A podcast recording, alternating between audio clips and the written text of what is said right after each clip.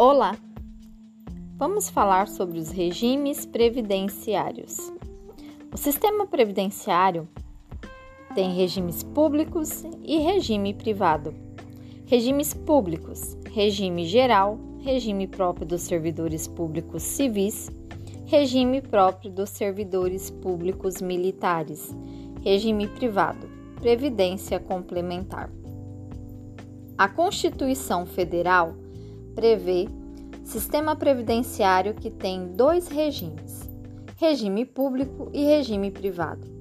São regimes públicos o regime geral da Previdência Social, RGPS, o regime previdenciário próprio dos servidores públicos civis e o regime previdenciário próprio dos militares.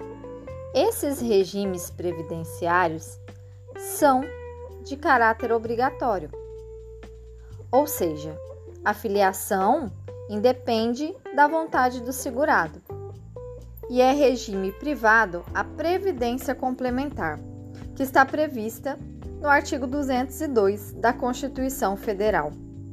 É regime de caráter facultativo, no qual se ingressa por manifestação expressa da vontade do interessado. Os regimes previdenciários, do ponto de vista financeiro, podem ser de dois tipos: de capitalização ou de repartição simples. No regime de capitalização, adotam-se técnicas financeiras de seguro e poupança. A capitalização, ela pode ser tanto individual ou coletiva. Na capitalização individual, as contribuições se creditam na conta de cada segurado e com os rendimentos desse capital por longo período será possível o pagamento das prestações devidas. O fundo, ele é individual. Na capitalização coletiva, essas contribuições em seu conjunto são consideradas em favor da coletividade segurada. No regime de repartição simples, baseado na solidariedade entre indivíduos e entre gerações, as contribuições dos que podem trabalhar são imediatamente empregadas no pagamento das prestações dos que não podem exercer a atividade laboral. Nos dizeres de Flávio Martins Rodrigues, é um sistema de custeio em regime de caixa, pelo qual o que se arrecada é imediatamente gasto, sem que haja obrigatoriamente um processo de acumulação. Este regime de custeio, também conhecido como Pay as you go, pressupõe que um grupo de indivíduos mais jovens arcará com os custos da aposentadoria dos mais velhos, e os mais jovens acreditam que o mesmo será feito ao se tornarem idosos, montando-se aí o que se denominou de pacto entre gerações, de forma que a geração anterior ela custeia os benefícios previdenciários da seguinte. Os regimes públicos brasileiros, eles adotam um sistema de repartição simples, o que não foi alterado pela reforma da previdência promovida pela emenda constitucional número 103, de 12 de 11 de 2019. O regime geral da previdência social. A Constituição Federal, ela garante regime público de previdência social de caráter obrigatório para os segurados da iniciativa privada, ou seja, que não estejam submetidos à disciplina legal dos servidores públicos, civis e militares. O conceito é dado pelo artigo 201 da Constituição Federal, na redação dada pela Emenda Constitucional de número 103.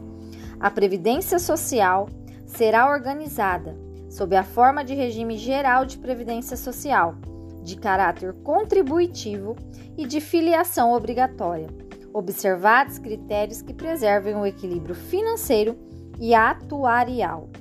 As contingências que têm cobertura previdenciária pelo RGPS estão relacionadas no artigo 201. cobertura de eventos de incapacidade temporária ou permanente para o trabalho e idade avançada, proteção à maternidade, especialmente à gestante, proteção ao trabalhador em situação de desemprego involuntário, salário família e auxílio reclusão para os dependentes dos segurados de baixa renda e pensão por morte do segurado, homem ou mulher, ao cônjuge ou companheiro e dependentes. A emenda constitucional número 103 de 2019, ela alterou substancialmente o regime de aposentadoria e pensões do regime geral de previdência social e também do regime próprio de previdência social dos servidores públicos federais. A normatização infraconstitucional da reforma da previdência depende de leis ordinárias e de leis complementares ainda não editadas na data do fechamento desta edição. Porém, grande parte da legislação previdenciária atual será aplicada até a publicação das novas regras, no que não conflitarem com o texto constitucional. O RGPS está regulado pela Lei nº 8212, Plano de Custeio da Seguridade Social. O regime é de caráter contributivo, porque a cobertura previdenciária pressupõe o pagamento de contribuições do segurado para o custeio do sistema. Somente quem contribui adquire a condição de segurado da Previdência Social e, cumpridas as respectivas carências, salvo quando dispensadas, tem direito à cobertura previdenciária correspondente à contingência necessidade que o acomete. A filiação é obrigatória porque quis o legislador constituinte, de um lado, que todos tivessem cobertura previdenciária e de outro, que todos contribuíssem para o custeio. A cobertura previdenciária, ela garante proteção ao segurado e desonera o Estado de arcar com os custos de atendimento àquele que não pode trabalhar, em razão da ocorrência das contingências necessidades enumeradas na Constituição e na lei. Quis a Constituição Federal que os critérios de organização do RGPS preservem o equilíbrio financeiro e atuarial. As contribuições previdenciárias formam um fundo destinado ao financiamento das prestações previdenciárias e que não podem ser deficitário sob pena de comprometer a sobrevivência do sistema. O seguro previdenciário ou previdência, ele é essencial na vida de qualquer cidadão trabalhador que queira garantir a certa medida de segurança ao seu futuro. O sistema previdenciário brasileiro, como eu disse, é composto de dois regimes básicos: o regime geral de previdência social e regimes próprios de previdência dos servidores públicos e militares, e de dois regimes complementares de previdência social, sendo eles o privado, que pode ser aberto ou fechado no RGPS, e o público, que por sua vez pode ser apenas fechado nos regimes próprios de previdência social. Há três formas distintas: o RGPS, o Regime Geral de Previdência Social, que é gerenciado pelo Instituto Nacional de Seguro Social, INSS. Essa é a opção de filiação de todos os trabalhadores que estão ligados ao INSS, através da consolidação das leis do trabalho, ou seja, da CLT destina-se aos trabalhadores do setor privado e empregados públicos seletistas, objetivando a proteção previdenciária a essas classes de cidadão. Temos também o RPPS, Regime Próprio de Previdência Social. Ele é voltado ao servidor público que possui cargo efetivo no Estado e no Distrito Federal, no município ou na União. Esse regime foi estabelecido por entidades de caráter público, como fundos previdenciários e institutos de previdência. A filiação dos trabalhadores nesse caso também é obrigatória. Esse regime ele torna efetivas as leis que regulamentam a proteção do beneficiário em idade avançada, aposentadoria e de pensão por morte aos dependentes do segurado de caráter obrigatório e contributivo, instituído pela União, Estado, Distrito Federal ou municípios, em substituição ao RGPS, destinada aos seus respectivos membros e servidores. Temos também o regime dos militares das Forças Armadas. Os servidores públicos militares, apesar da sua prestação de serviço à coletividade, eles têm um sistema de previdência diferenciado quanto ao tempo de contribuição e os valores contributivos.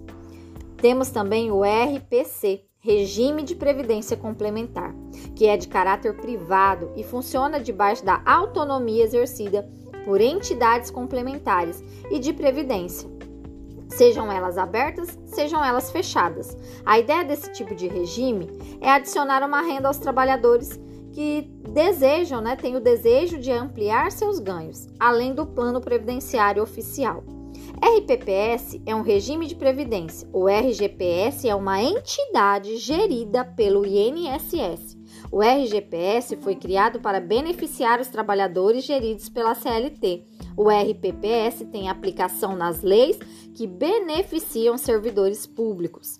Dispõe o artigo 202 da Constituição Federal o regime de previdência privada de caráter, de caráter complementar e organizado de forma autônoma em relação ao regime geral de previdência social será facultativo, baseado na constituição de reservas que garantam o benefício contratado e regulado por lei complementar. Autopatrocínio é um instituto que faculta ao participante a permanência de sua contribuição ao plano, assumindo também a parte do patrocinador quando a perda do vínculo empregatício ou associativo. Benefício programado. Benefício de caráter previdenciário em que a data de seu início ela é previsível, conforme as condições estabelecidas no regulamento.